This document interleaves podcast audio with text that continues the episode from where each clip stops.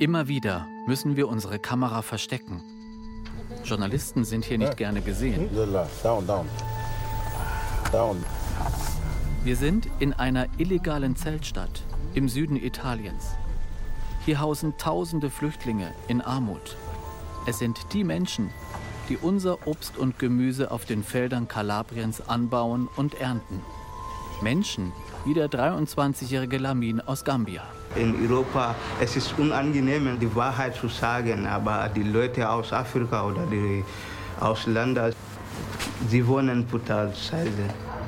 Lamin war im vergangenen Jahr noch in Deutschland, bis er abgeschoben wurde. Nun sitzt er in der Hölle fest, erzählt er uns. Meine Kollegin Vanessa Lünenschloss und ich, Jan Zimmermann, wollen herausfinden, unter welchen Bedingungen die Feldarbeiter in Italien schuften. Und wir decken auf, wie kriminelle Banden an der Ausbeutung tausender Migranten verdienen. Es gibt ein System, das heißt das System des Caporalato. Es ist ein Menschenhandel von Personen, die aus Rumänien, Afrika oder anderen Ländern ankommen, um hier versklavt zu werden. Europas dreckige Ernte. Folge 3. Willkommen in der Hölle. Ein Podcast von BR Recherche. Bevor wir nach Italien reisen, sind wir nach den Recherchen in Spanien zurück in Deutschland. Und zwar in Berlin. Einmal im Jahr trifft sich hier die internationale Obst- und Gemüsebranche bei der Fruit Logistica.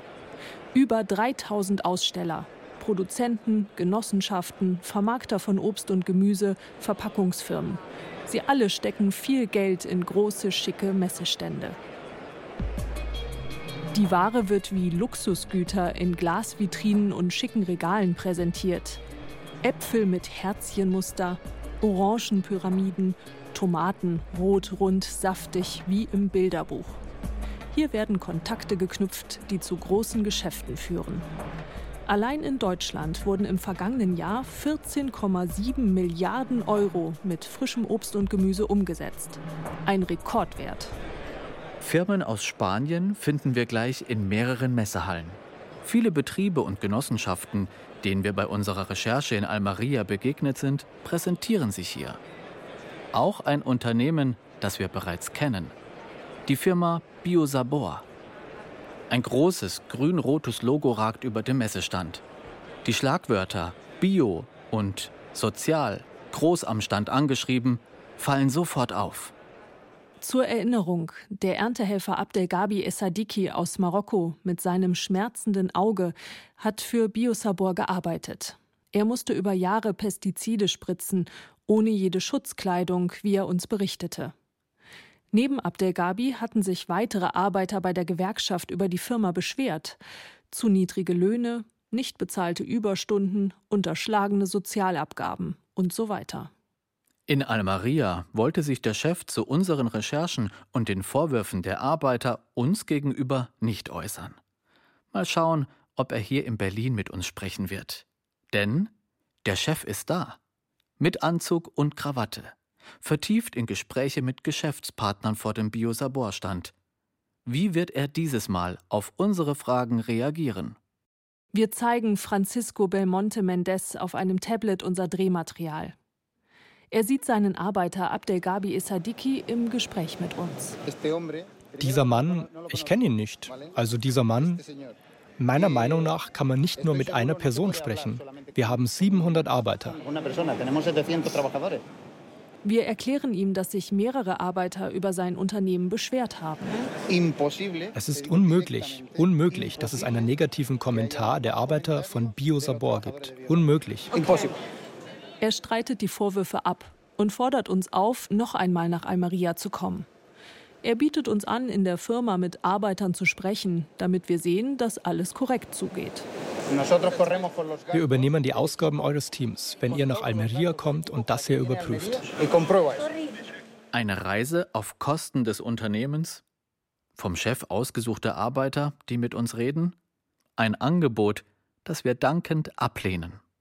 Wir schauen uns weiter auf der Messe um. Was sagt die Branche zu unseren Recherchen, zu den Zuständen in Almeria, die uns schockiert haben? Wir sprechen Leute an den Messeständen an. Zum Beispiel einen Spanier, der früher in Deutschland gelebt hat. Rogelio Sola Ortega. Jetzt arbeitet er für einen großen Tomatenproduzenten in Almeria. Da bin ich 100% überzeugt, dass da alles in Ordnung ist. Das kann man sich mehr erlauben heutzutage. Was macht Sie so sicher? Das sind alles große Firmen, namhaften Firmen, die kennt ganz Europa. Ich bin 100% überzeugt, dass da alles legal ist.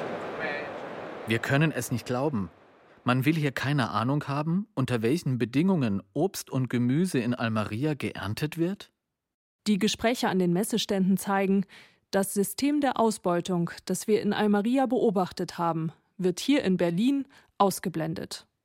Und wenn jemand Probleme einräumt, dann sind die Supermärkte schuld, heißt es. Die deutschen Händler seien die größten Preisdrücker. Stimmt das? Wir sind auf der Fruit Logistica mit einem Experten verabredet, der die Obst- und Gemüsebranche seit Jahrzehnten kennt. Hans-Christoph Bär sitzt in der Geschäftsführung von AMI, der Agrarmarktinformationsgesellschaft. Ist es richtig, dass die deutschen Händler besonders schlimme Preisdrücker sind? Ja, das ist so, weil wir Discountland sind. Ne? Wir haben ja diesen sehr hohen Discountanteil.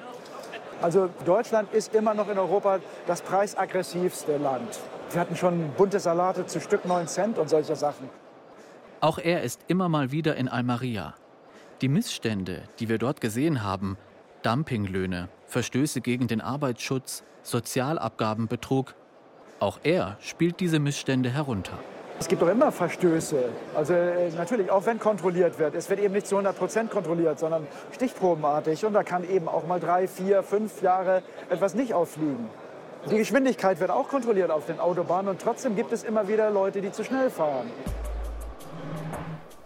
Herr Bär, und diese anderen Branchenvertreter, die sprechen ja jetzt tatsächlich von Einzelfällen. Das kann alles gar nicht sein, was wir Ihnen erzählt haben. Das ist auf keinen Fall ein systematisches Problem. Und das widerspricht genau dem, was wir vor Ort gesehen ja. haben, beobachtet haben und was uns auch so viele berichtet haben.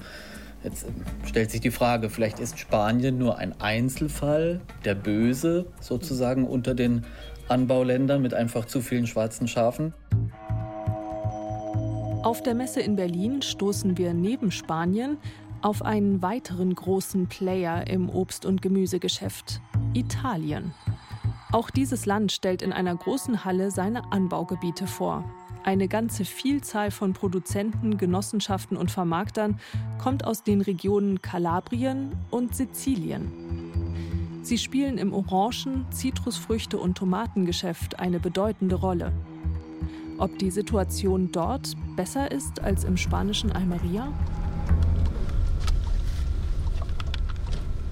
Wir reisen nach Kalabrien und auf die Insel Sizilien. Hier wird noch viel auf Feldern unter freiem Himmel angebaut. Ganze Landstriche sind voll mit riesigen Plantagen. Am häufigsten sehen wir Orangen- und Mandarinenbäume.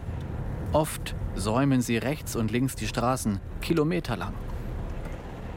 Zuerst haben wir uns in Kalabrien mit der Hilfsorganisation Emergency verabredet. Sie beschäftigt mehrere Ärzte, die sich um die Feldarbeiter kümmern.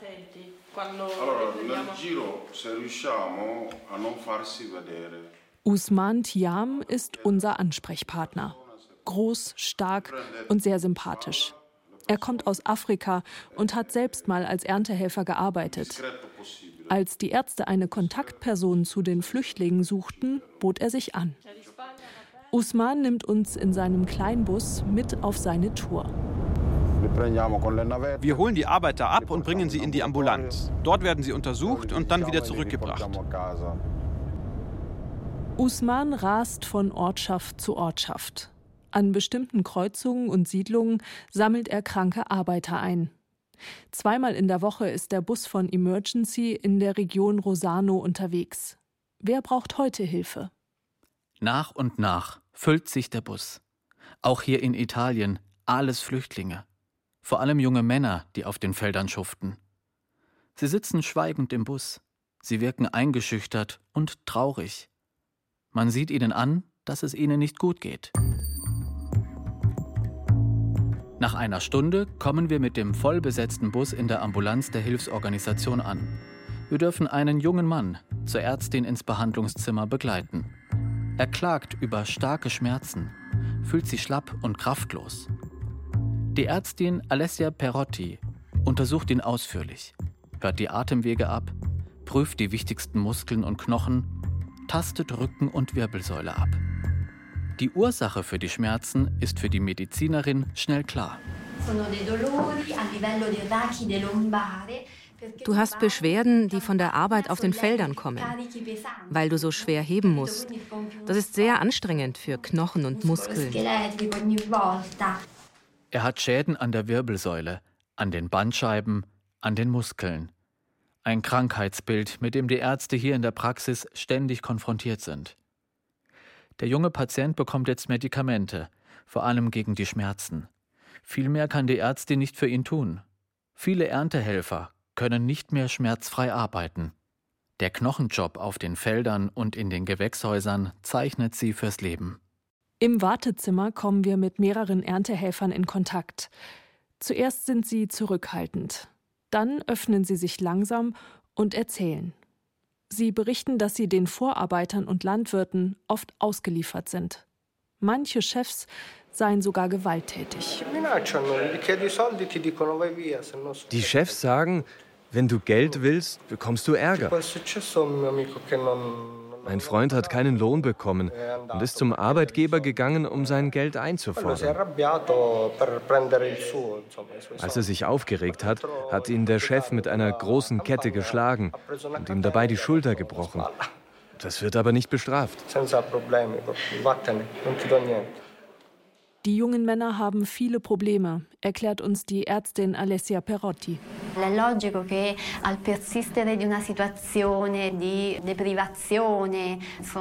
Natürlich leiden diese Jungs durch Entbehrungen, schlechte Ernährung, eine schwierige Unterbringungssituation und keine wirkliche Perspektive, auch unter seelischen Problemen.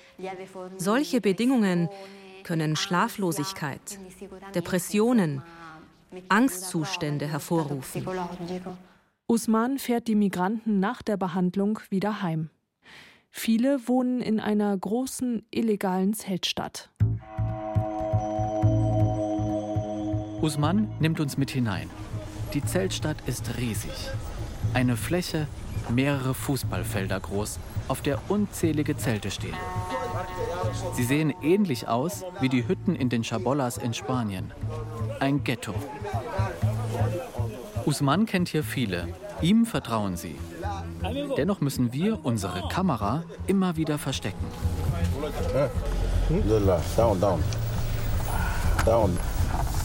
Journalisten sind hier nicht gerne gesehen.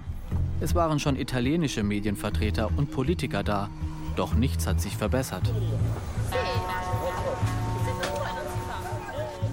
Die Zelte sind aus Müll gebaut. Plastikplanen, Holzbretter, Decken. Baracke an Baracke. Zwischendrin so etwas wie Geschäfte. Zelte mit einer kleinen Theke. Es gibt ein paar Lebensmittel, Zigaretten, Getränke. Eine Stadt, die es offiziell gar nicht gibt. Ohne Strom, ohne Wasser, ohne festen Boden. 2500 Menschen leben hier.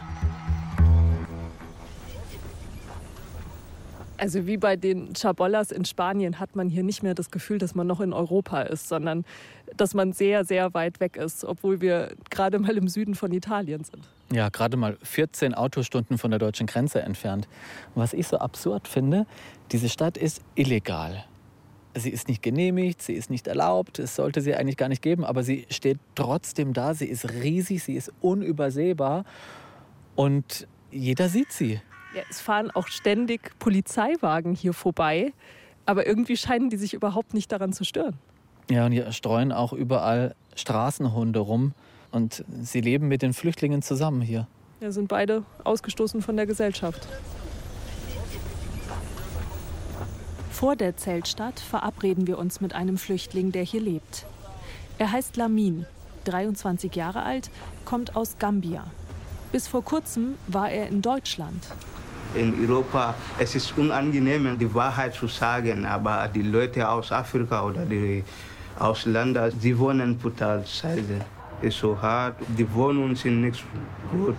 Die Leute mag ja, selbst Wohnungen und so, das ist Scheiße in Europa, man kann so sagen. Auch er kennt die Arbeit auf den Obst- und Gemüseplantagen. Es ist brutal schlecht. Die Arbeit ist hart und man bekommt keine richtige Normalgeld. 25 Euro oder so. Das ist hart. 25 Euro für einen ganzen Tag Schwerstarbeit auf den Feldern. Er berichtet uns vom Orangenpflücken, Mandarinenpflücken. Dann muss er die vollen, schweren Kisten auf den Laster schleppen. Alles soll schnell gehen. Lamin will nur eines: zurück nach Deutschland.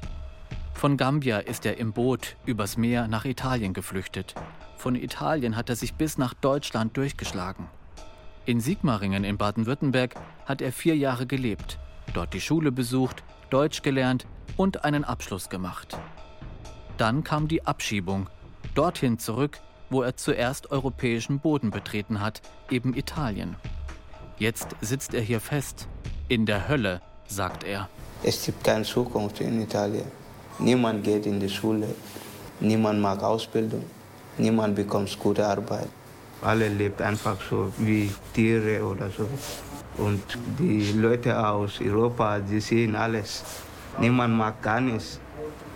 Niemand sagt gar nichts. Trotz aller Rückschläge und Schwierigkeiten, Lamin ist ein sehr positiver Mensch. Er lächelt, ist höflich und hofft irgendwann wieder nach Deutschland zu dürfen. Ich gebe die Hoffnung nie auf. Ich habe alles in Deutschland. Ich habe viele Freunde, Bekannte. Also die Leute sind sehr nett und sehr freundlich. Die Lohn- und Arbeitssituation ist in Italien noch schlechter als in Spanien, sagen uns Gewerkschafter in Kalabrien und auf Sizilien. Sie sprechen von einer systematischen, skrupellosen Ausbeutung. Viele Landarbeiter müssen auf den Feldern und in den Gewächshäusern Akkord arbeiten, erfahren wir. Nur 50 Cent gibt es pro Kiste gepflückter Orangen, einen Euro pro Kiste gepflückter Mandarinen. Meist kommen nur starke und sehr flinke Arbeiter auf 25 Euro am Tag. Davon ziehen die Chefs häufig noch Geld ab für die Fahrt zum Feld, Essen und Trinken. Laut Tarifvertrag müssten die Arbeiter das Doppelte, also 50 Euro am Tag verdienen. Aber viele Arbeitgeber bringen nicht nur die Erntehelfer um ihre Löhne, sie betrügen offenbar auch den Staat. In Kalabrien hat mir der Gewerkschafter Listen gezeigt. Und auf diesen Listen kannst du genau sehen, da steht, welcher Landwirt welchen Arbeiter wie lange beschäftigt und bei der Behörde gemeldet hat. Weil es ist so, dass wenn ein Arbeiter mehr als 51 Tage in einem Betrieb war, muss der Chef Sozialabgaben bezahlen. Und das eben entsprechend alles melden. Das machen aber die Chefs oft nicht. Obwohl die Arbeiter dann ein ganzes Jahr im Betrieb waren. Genau, also der war ein ganzes Jahr im Betrieb, aber die geben dann nur wenige Tage an. Ja, dass ein Arbeiter zum Beispiel nur drei oder nur fünf Tage im Betrieb war.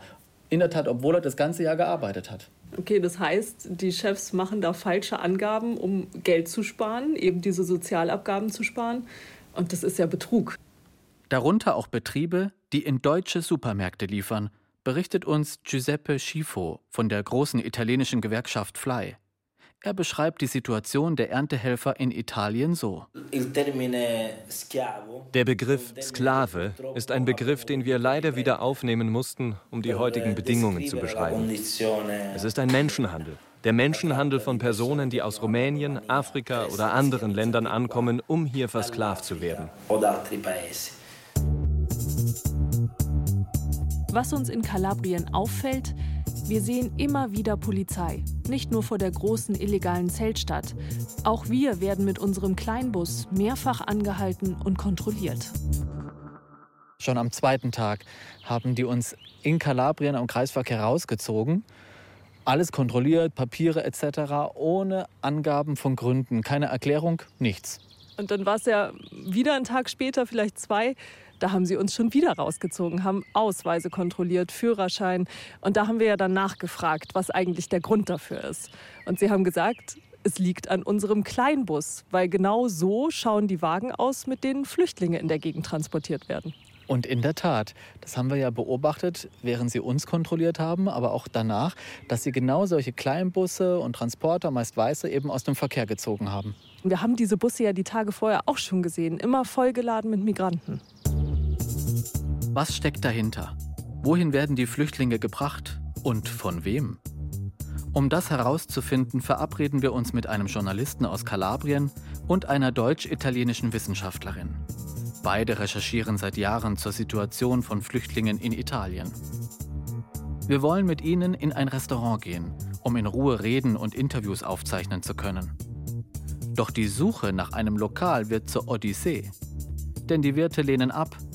Interviews aufzeichnen zum Thema Flüchtlinge, Kleintransporter etc., das wollen sie nicht und schicken uns weiter.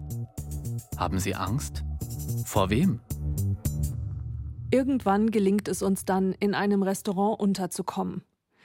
Die Wissenschaftlerin Elettra Grisi berichtet uns, dass in Kleinbussen und Transportern Flüchtlinge auf die Felder und in die Gewächshäuser gebracht werden es sei ein organisiertes und kriminelles System. Es gibt ein System, das heißt äh, das System des Caporalato. Das sind Menschen, die Arbeitskraft rekrutieren. Und zwar keine legale Arbeitskraft, weil es meistens um Menschen geht, die keine Aufenthaltstitel besitzen oder abgelaufene Aufenthaltstitel. Und das führt dazu, dass natürlich diese Menschen erpressbar sind und dass sie dann bereit sind, für jeden Preis zu arbeiten. Der italienische Journalist Francesco Mollo ergänzt. Es ist eine strukturierte Organisation, welche die Tagelöhner frühmorgens auf der Straße einsammelt, sie Tag für Tag anwirbt und einen Preis bezahlt, der viel zu niedrig ist und der die Rechte der Arbeiter völlig missachtet. Hinter dem System des Caporalato stecken also Arbeitsvermittler, die Caporali. Was sie machen, ist in Italien verboten. Dennoch blüht das Geschäft mit der Ausbeutung von Migranten wie nie zuvor. Vor allem in den vergangenen Jahren durch die Flucht von immer mehr Migranten aus Afrika nach Europa. Natürlich verschärft sich die Situation, also dadurch, dass sehr viele in Not sind und tatsächlich auf dieses Geld angewiesen sind, wird die Konkurrenz auch untereinander sehr, sehr stark und sehr, sehr scharf. Also die Preise werden umso mehr nach unten gedruckt. Wie genau beuten die Caporali die Flüchtlinge aus? Wie geht die Polizei gegen sie vor? Wir vereinbaren einen Termin. Zivilfahnder Antonino Ciavola und sein Team kämpfen auf Sizilien gegen das System des Caporalato. Diese Personen treten als Vermittler auf. Sie verlangen eine finanzielle Entschädigung. Es sind meistens Ausländer, die ihre Landsleute rekrutieren und von jedem Arbeiter 5 Euro für die Vermittlung verlangen. Der Arbeitgeber bezahlt den Lohn an den Caporali, der dann wiederum die Arbeiter auszahlt. Wir begleiten die Fahnder in den Süden der Insel, nach Santa Croce Camarina. Dort stehen besonders viele Gewächshäuser. Hier ist den Polizisten kürzlich ein großer Schlag gegen die Caporali gelungen.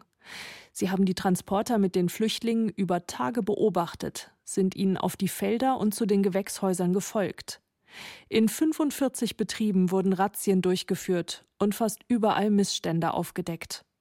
Polizist Antonino Ciavola zeigt uns Videos von den Einsätzen auf den Plantagen. In dieser Firma haben wir den Caporale angezeigt und dann den Arbeitgeber festgenommen. Das waren in diesem Fall zwei Brüder, die haben wir beide festgenommen. Die von ihnen begangenen Delikte sind besonders schlimm. Sie haben die Not der Arbeiter ausgenutzt. Sie mussten in diesem Haus, einer Baracke, leben. Es waren 37 Asylbewerber aus Zentralafrika, die sie in den Asylzentren aufgegabelt haben.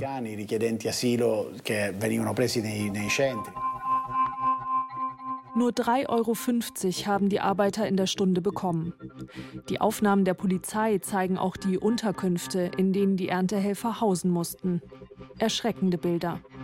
Statt Betten Pritschen, zum Teil ohne Matratze, in baufälligen, dreckigen Baracken. Laut Polizei gibt es immer mehr Caporali, Landwirte, Grundbesitzer, die ihre Arbeiter brutal ausbeuten. Der unehrliche Unternehmer ist versucht, die Regeln immer noch mehr zu brechen, da er so höhere Einnahmen hat. Die kleinen Unternehmer müssen sich dann ans System anpassen und auch die Regeln brechen. Das ist also ein Teufelskreis.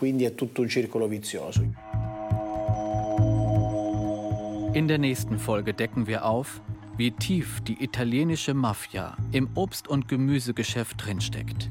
Es geht um Milliarden, die in die Taschen von Schwerkriminellen wandern. Eine Anti-Mafia-Staatsanwältin weiht uns in ihre Ermittlungen ein. Die Ndrangheta ist eine Verbrecherorganisation. Und es gibt viele Kriminelle, vor allem in den Gebieten, in denen es viele landwirtschaftliche Flächen gibt. Jeder von uns finanziert die skrupellosen Geschäfte mit durch den Kauf von italienischem Obst und Gemüse in deutschen Supermärkten und mit unseren Steuergeldern. Es gab Ermittlungsarbeiten, die gezeigt haben, dass es den kriminellen Organisationen immer noch gelingt, sich europäische Fördergelder auf illegale Weise zu verschaffen. Europas dreckige Ernte. Ein Podcast von BR Recherche. Autoren Jan Zimmermann und Vanessa Lünenschloss. Technische Realisation Helge Schwarz. Sounddesign Hans Wiedemann. Redaktion Ingo Lierheimer und Verena Nierle. Eine Produktion des Bayerischen Rundfunks 2018.